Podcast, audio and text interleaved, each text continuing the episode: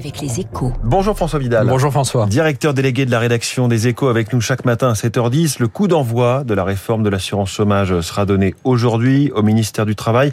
Alors l'objectif c'est de changer les règles d'indemnisation pour favoriser le retour à l'emploi des chômeurs.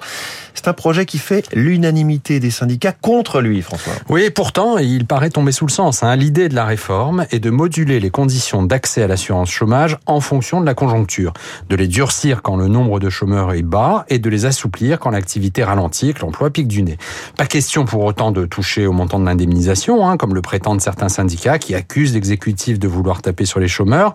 En fait, le gouvernement cherche à mettre fin à une spécificité regrettable du marché du travail français, dans lequel 2,2 millions de personnes sont à la recherche d'un emploi alors que les entreprises ont les pires difficultés à recruter dans de nombreux domaines et que le nombre de postes non pourvus atteint des records. Favoriser le retour à l'emploi dans de telles conditions est tout sauf mmh. illogique. Mais les règles d'indemnisation des chômeurs n'expliquent pas euh, à elles seules les difficultés de recrutement actuelles. C'est vrai, d'ailleurs, ce n'est pas ce que dit l'exécutif. Hein. Pour sortir durablement du chômage de masse et se donner une chance d'atteindre en 2027 l'objectif du plein emploi fixé par Emmanuel Macron, il compte actionner d'autres Il table notamment sur la mise en cohérence autour de Pôle emploi des acteurs chargés des chômeurs, de la formation professionnelle et de l'insertion. C'est le projet France Travail, dont le top départ sera également donné aujourd'hui au ministère du Travail.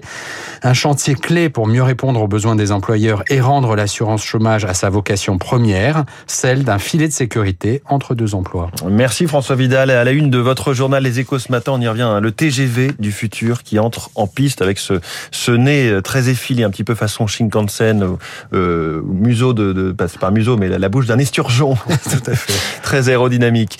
Il est 7h12. On va rentrer dans le monde d'après avec Marc Toiti, économiste, président d'ACDFI. Il vient de sortir un nouveau livre.